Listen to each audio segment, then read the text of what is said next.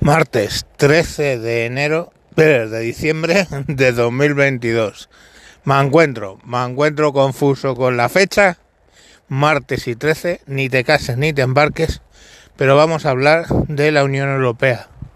Vamos a hablar en concreto de su vicepresidenta Eva Kaili, que ha sido depuesta de su post, o sea, depuesta básicamente por eh, aceptar dinero de Qatar para influir en las decisiones sobre Qatar que tomara la Unión Europea.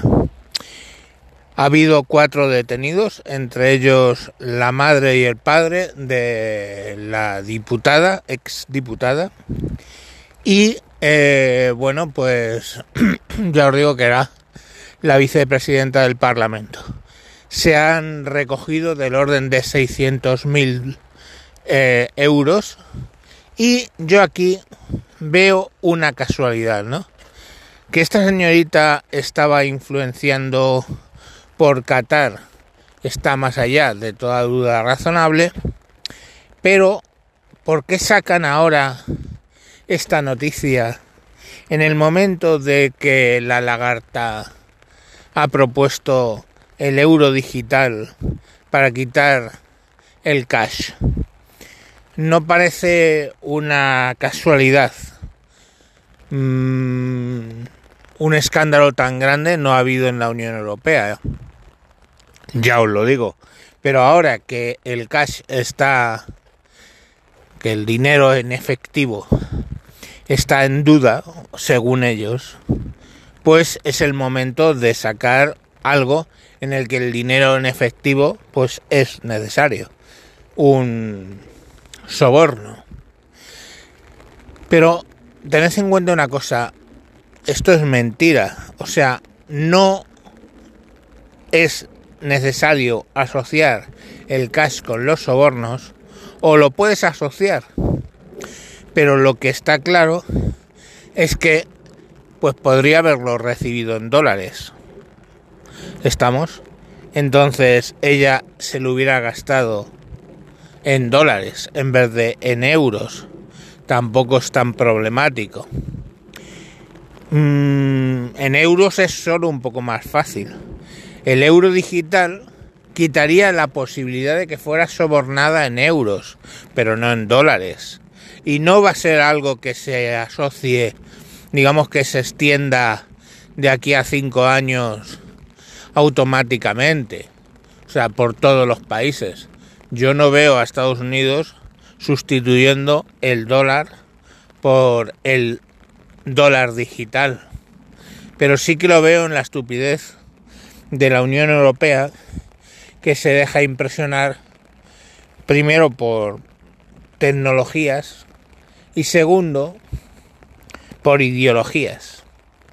Entonces, bueno, pues ahí tenemos un caso en el que efectivamente el soborno en euros no hubiera sido posible si hubiera habido o hubiera habido un euro digital.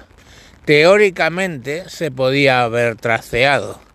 Y digo teóricamente porque muchos de estos sobornos, cuando se vuelven, digamos, institucionales, se hacen a través de empresas. ¿Cuánto dinero se habrá quedado la trama de Urdangarín, pongamos por caso, en ningún caso hubo, en el que en ningún caso hubo pagos en metálico, sino todo pagos a empresas legalmente constituidas en España y en otros países, pues en realidad no se sabe. En realidad no se sabe. Ha habido una cantidad determinada de transacciones que sí han podido ser traceadas y hay otras que no. Entonces, en un momento dado, los analistas habrán dado con la relación entre empresas del grupo de Urdangarín, pero habrán dado con todas, pues no se sabe. Ya os digo que no. Entonces, bueno, pues todo lo que hayan desviado a esas empresas con las que no han dado eh, que lo hayan desviado como pagos y en realidad eran autopagos, pues bueno, ahí están los dineros. Entonces, bueno, pues eh, entended que esto no tiene nada que ver, si no es con la avaricia de la tal Elba Kaili. Por cierto, la han definido como socialdemócrata. Eh, Eva Kaili militó en el PASOK, el equivalente al PSOE de Grecia, o sea, de socialdemócrata de derechas, como han dicho los próceres de Podemos, no es verdad. Es socialdemócrata socialista, punto. Era miembro del PASOK hasta que se fue al Parlamento Europeo una vez que el PASOK hizo POF. Cuando hace POP ya no hay stop. En realidad pues sería una socialista mercenaria como todos ellos, interesada solo por el dinero.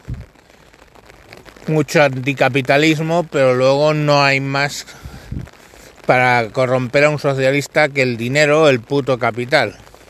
Pero bueno, ahí, ahí lo vamos a dejar.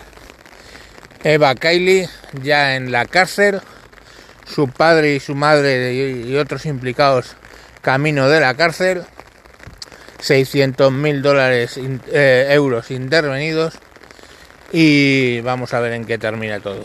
Adiós.